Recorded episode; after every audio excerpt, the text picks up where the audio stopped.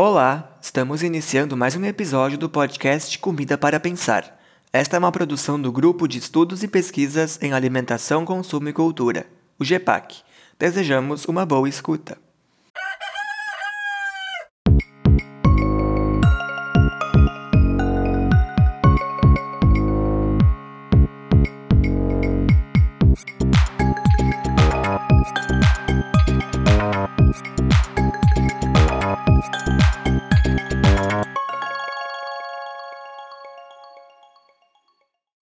Olá, me chamo Rony, sou graduando em Antropologia pela Universidade Federal de Pelotas e estou aqui para trazer mais um episódio do nosso podcast junto ao meu colega Wagner e vamos falar de um texto intitulado Campo e Cidade, Comida e Imaginário, Percepções do Rural à Mesa, por Renata Menache.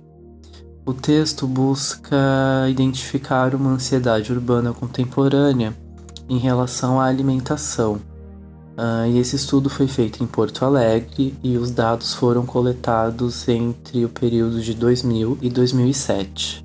A abordagem do texto toma como ponto de referência as narrativas dos interlocutores e, a princípio, uma história de um casal onde o marido e a filha, através da espiritualidade, da religião, descobriram uma alergia, né? E essa alergia correspondia com seus hábitos alimentares.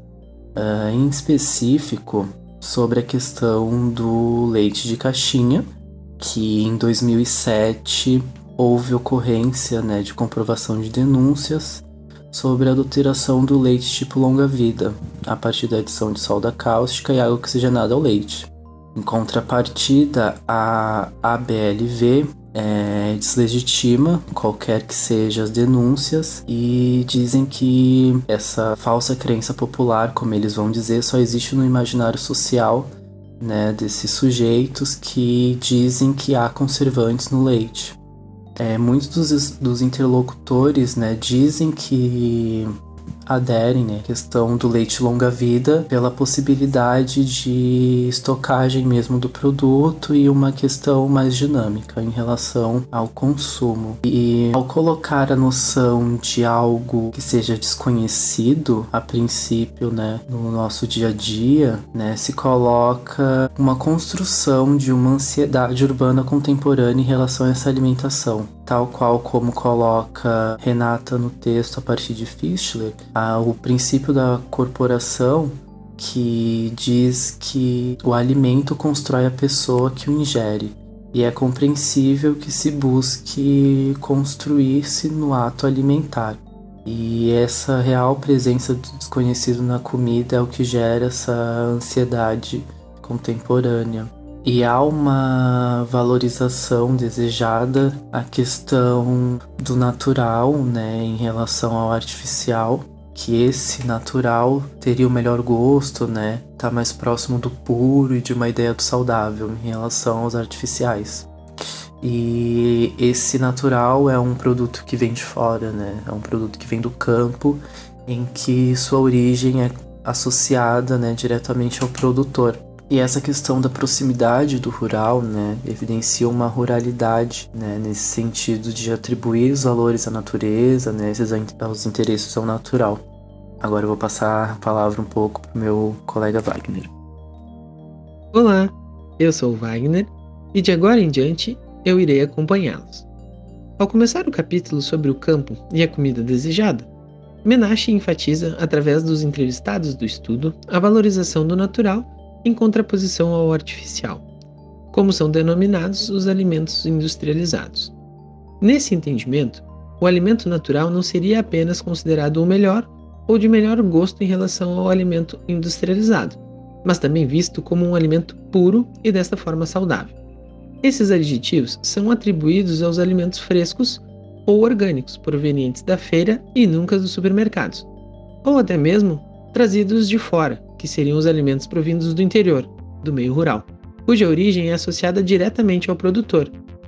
Desse modo, o rural sendo qualificado como natural tende a ser idealizado, a partir da memória que remete à comida de outros tempos e lugares, através de uma busca pelo consumo e o imaginário.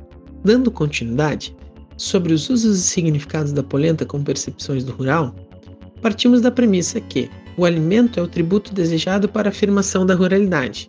Menache demonstra que entre os moradores de Porto Alegre nota-se uma idealização do rural, que cabe assim indagar como percebem o campo aqueles que nele vivem.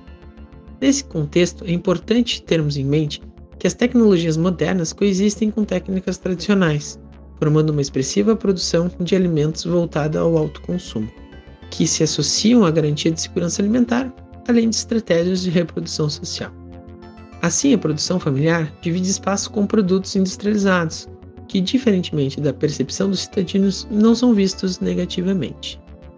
Alguns dos hábitos alimentares trazidos pelos imigrantes, tanto alemães como italianos, podem agir como agente formador de uma identidade, a qual passamos a chamar de colono.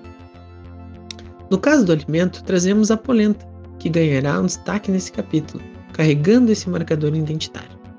Falando da nossa estrela, se antes a polenta, em tempos de escassez, era a comida que de alguma forma assegurava a necessária manutenção desses agricultores, agora, entre aqueles que vivem e trabalham no campo, recebe diferentes usos e significados, associados a diferentes percepções do rural e a distintos processos de construção de identidade.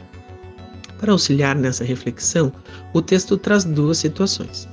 Na primeira delas, a polenta serve como um marcador emblemático da condição de colono, gera um estigma associado à condição de agricultor, que nesse caso é percebida com significativa rejeição, que é exemplificada através da vergonha da condição do morador do meio rural junto ao desejo de deixar o campo pela cidade. Já na segunda, a polenta é apreciada como um símbolo rural, convertido em tradição, sendo assim valorizada.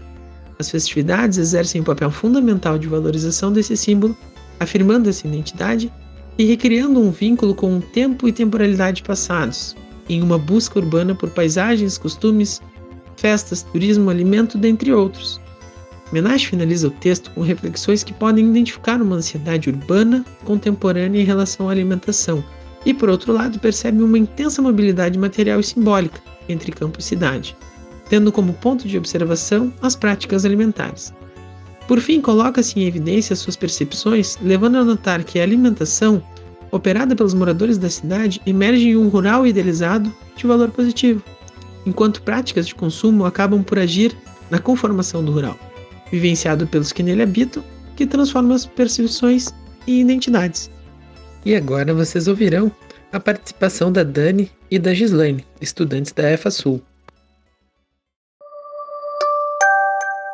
Você está ouvindo o podcast Comida para Pensar. Meu nome é Gislaine, tenho 17 anos, moro no assentamento 18 de maio, município de Irmão. Sou aluna da escola EFASUL e vou falar um pouco sobre a alimentação da minha família e da minha comunidade em comparação com a alimentação no urbano. Na minha casa e na minha comunidade, a maior parte dos alimentos consumidos são produzidos pelas próprias famílias, mas o principal que é comprado na cidade é farinha, açúcar, sal, o básico. Mas no urbano também procuram muito alimentação do rural, porque se interessam pelos alimentos principalmente se é sem agrotóxico. No caso da minha família, minha mãe produz alguns alimentos dos tais como pães, doces e algumas hortaliças, etc. No urbano eles procuram bastante esses produtos, pois tem uma diferença enorme nos valores. Eu sou a Dani, eu tenho 15 anos e eu sou da Florida, segundo distrito de Canguçu. Eu sou estudante do primeiro ano da EFASU. Uh, eu vou falar um pouco sobre alimentação no rural e no urbano assim, da minha visão. Bom, lá em casa a gente consome bastante produtos produzidos na propriedade, principalmente feijão, a batata, as hortaliças, algumas frutas e verduras que são produzidas na propriedade. Depois que eu entrei na EFA, é, minha família ela faz biscoito, salgadinhos caseiros para vender. Aí um dia eu trouxe para a escola como doação para ajudar na alimentação da escola e os professores gostaram bastante. Então, na minha visão, acho que essa alimentação caseira, biscoitos caseiros, pães caseiros, uh, eles são muito melhores do que os que vêm industrializados, porque os industrializados têm muitos conservantes, muita coisa assim que a gente nem tem noção que vá naquele alimento. E no produto caseiro a gente, eu posso dizer que eu vejo que é colocado. Então, eu posso confiar naquele alimento. Aquele alimento ele pode me trazer benefícios. Então, a alimentação que o rural ele proporciona para o pessoal do urbano, ele pode ser uma forma muito melhor de alimentação, muito melhor para a saúde. O alimento caseiro, o alimento orgânico, ele é muito melhor do que esses produtos industrializados. Você acabou de ouvir mais um episódio do podcast Comida para Pensar. Esperamos que tenha aproveitado e convidamos você a seguir o GEPAC nas redes sociais. Até a próxima!